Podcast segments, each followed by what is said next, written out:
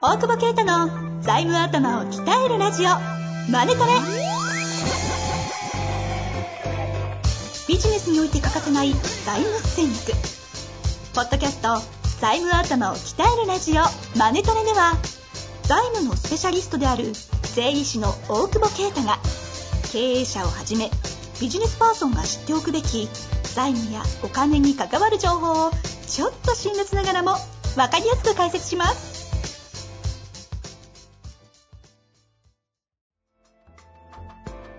こんにちは、遠藤和樹です。大久保啓太の財務頭を鍛えるラジオ、マネトレ。大久保先生、よろしくお願いいたします。お願いします。さいやーね、あ、うん、なはんかい。ね、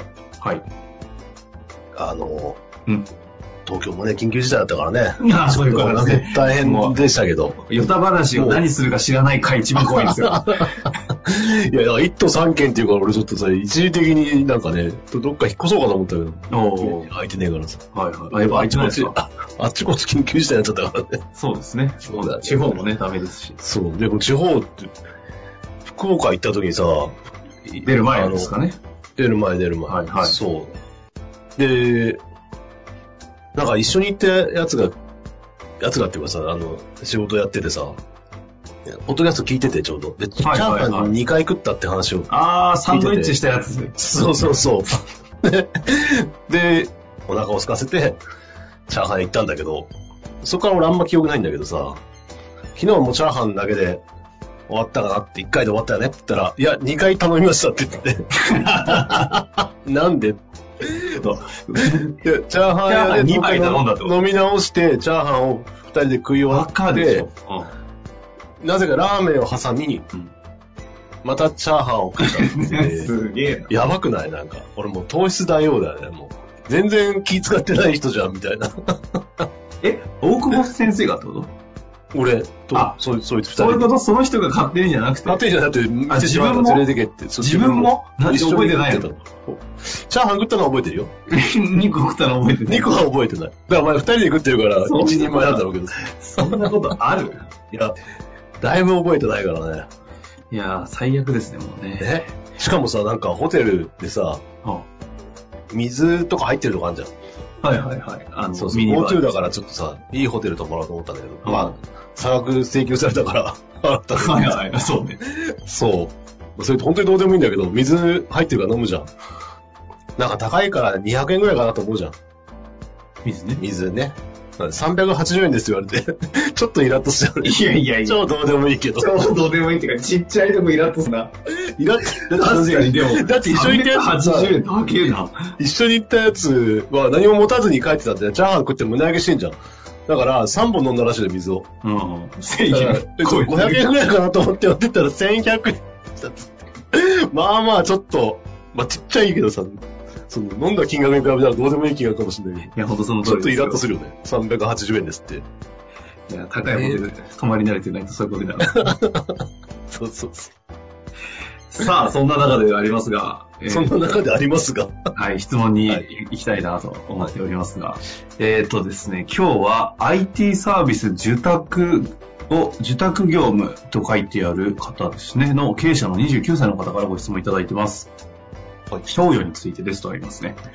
えー人事的な領域かもし領域かもしれませんが、財務との関係も密接だと思うので、賞与原資の考え方いいにでつすっいてみんなて、言うようになってるね。癖ですね。なんかね、密です。密って書いてあると密反っ応しちゃいてそまんすな言わなかったじゃん、今まで。確かに。なんか密、あまあいいや密接ですはいね密接ね。ははいいはい。商用原資の考え方について質問をさせてください。スタートアップで創業4年目です。スタートアップといってもいわゆる IPO や MA を前提とするエグジット戦略を持っているわけではなく、自己資金をベースに必要に応じて調達をしながら、現在は、えー毎年の利益の中から十分に投資資金も確保できています。着実に事業を作っていきたいと思っています。現在、年商が3億、利益が3、4千万、スタッフは12名。えーこれまでは勢いでやってきたため、所与の話など出ることもなかったのですが、利益も出て少し事業としても安定してきたと思った矢先に、賞与という課題が社員から出てくるようになってきました。私としては、安田様のような、えー雇わない経営ではなく、雇う経営を前提に考えたいと思っていまして、そこで急にざっくりな質問になってしまうのですが、商用原資の考え方について財務的な観点からアドバイスをお願いできないでしょうか。財務エイドにも入会して学んでおりますが、そちらでは具体的に質問させていただきたいと思っていますが、同じ立場に立つリスナーの経営者も聞きたいのではと思い、こちらにも質問させてもらいました。ありがとうございます。お気遣い、番組作りのお気遣い。ってことなんですかね。あの、じゃあもっと具体的に聞いてくるわけですね。うんまあでもね、結構具体的です。社員から賞与が出てくるってことは、不満があるのかね。あねあ、そうなんでしょうね。ねえ。まあでもね、利益も10%ぐらい出てて、まあ、え出口がそうだね、IPO とか MA じゃない、まあこういう会社も多いもんね、多いもんねというか、てか逆きに、決めきれないというか、まあ自分でやあっっちてですてよ、ね。そう、まあ普通がそっちだから、今、後継者不在の問題が起きてるということを考えると、もうもうちょっと出口はちゃんと考えた方が、まあ、せはいはい生産するならいいよねっていうことだと思うんだけど、やっぱ商用はね、難しいよね。雰囲気だよね。ちょっと、え え雰囲気だよね、大体ね。いや雰、囲どう結構さ、やっぱり雰囲気じゃない 気、い押や、いしや、押しますね、今日。いや、なんかやっぱヒアリングしてでもそうだよね。なんかやっぱこう、ん雰囲気と目となんかあれを見て、うんみたいな。あ、面談の時ってことですね。面談とかさ、普段の動きを見つつみたいな。いや、いきなり、さききちょえ今までとはまた違った中小斬新な企切業りは口で来ましたね。もう、中小企業はもう鉛筆舐めて。でもこれ結構真剣にやっぱり考えていくと雇う経営というか、た短期的な目線で考えた時のその原資という意味で言えば、その、やっぱり、なんていうかな、計画上投資できる金額という、まあざっくりした答えにはなっちゃうと思うんだけど、 はいはいはい。この3000万、4000万出てる利益の来来期の投資と、その、えっ、と、償還年数、債務償還年数とか、まあその辺の、だから、事業計画に沿って、まあ、原資は考えるべきだと当然思うんだけど、うんうん。うん、ただ、やっぱりもうちょっと長い頃で考えると、その、まあ、雇う経営という、まあ、当たり前なんだけど、それが当た当たり前じゃなくなった時に改めて考えた時に、その社員も、のその、なんていうのライフプランニングもしなきゃいけないよねっていうところに、行き着かないかなと思ってね。ああ。その、そのまあ毎年毎年の分配の話じゃなくてってことですそうそうそう。で結局さ、毎年毎年の分配でこっちが行き当たりばったりだと、向こうも、なんていうの、あの、もらえるもんだと当然思うしさ、もらえなかったら何なんだとかいうところのせめぎ合いでやっぱ雰囲気で空気を見つつ、こう、分離構造で思考するわけじゃないこれは、なんかちょっとひ引っかかる、ドキッとする話ですね。えそうよね。鉛筆舐めて行き当たりばったり系と言いましたが。行き当たりばったり、行き当たりちゃっかりって言ってる人もいたけど、ジョーさん。いや、行き当たりちゃっかりならもらえるかなって思うわけですよ、社員は。行き当たりばったり出してると。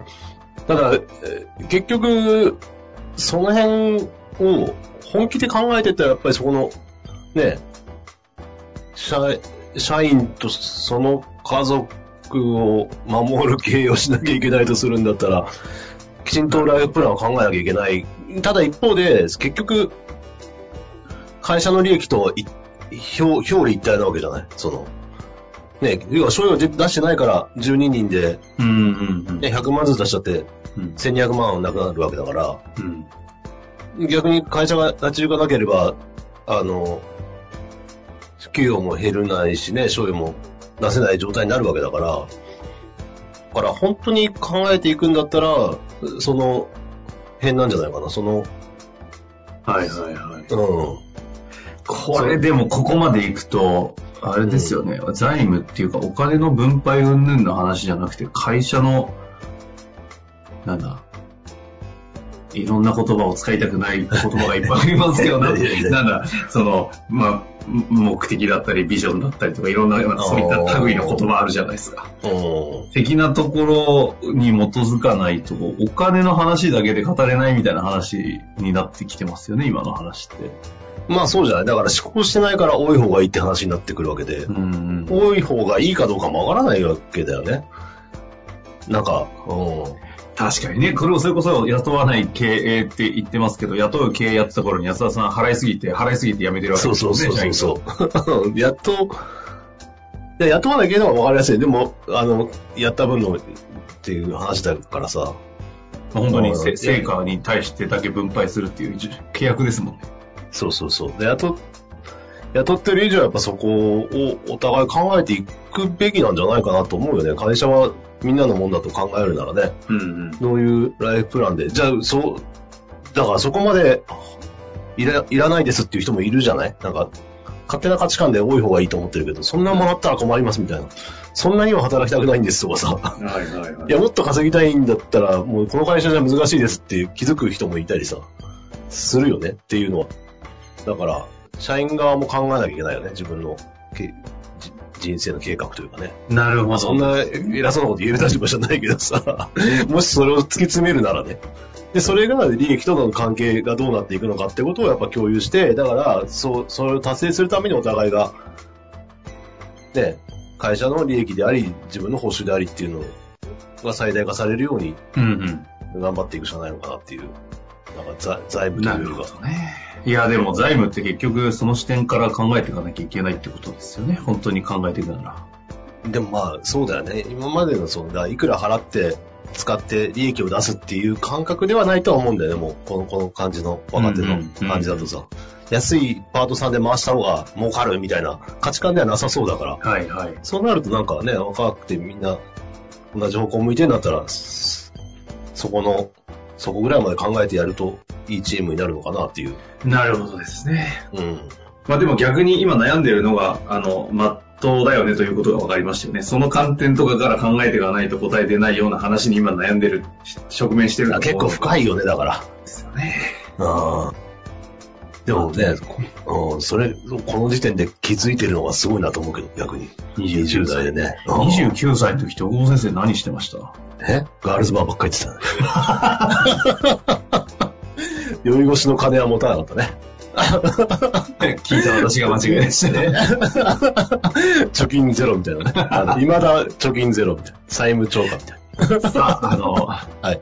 お後がよろしいところで、 今日のあたりも終わりたいと思いますが、まあ、ぜひね、こういった方、質問いただけるの嬉しいので、ぜひ頑張って、また何かありましたら、アザイメイドの方にも質問行くというあ、そうだね。直全然接、違かったらどうしようね。直接質問を乗ってあげていただけたらと思いますが、今日のあたりは終わりたいと思います。本郷先生、ありがとうございました。ありがとうございます。本日の番組はいかがでしたか番組では大久保携帯の質問を受け付けておりますウェブ検索で「税理士カラーズと入力し検索結果に出てくるオフィシャルウェブサイトにアクセスその中のポッドキャストのバナーから質問フォームにご入力くださいまたオフィシャルウェブサイトでは無料メルマガも配信中ですぜひ遊びに来てくださいね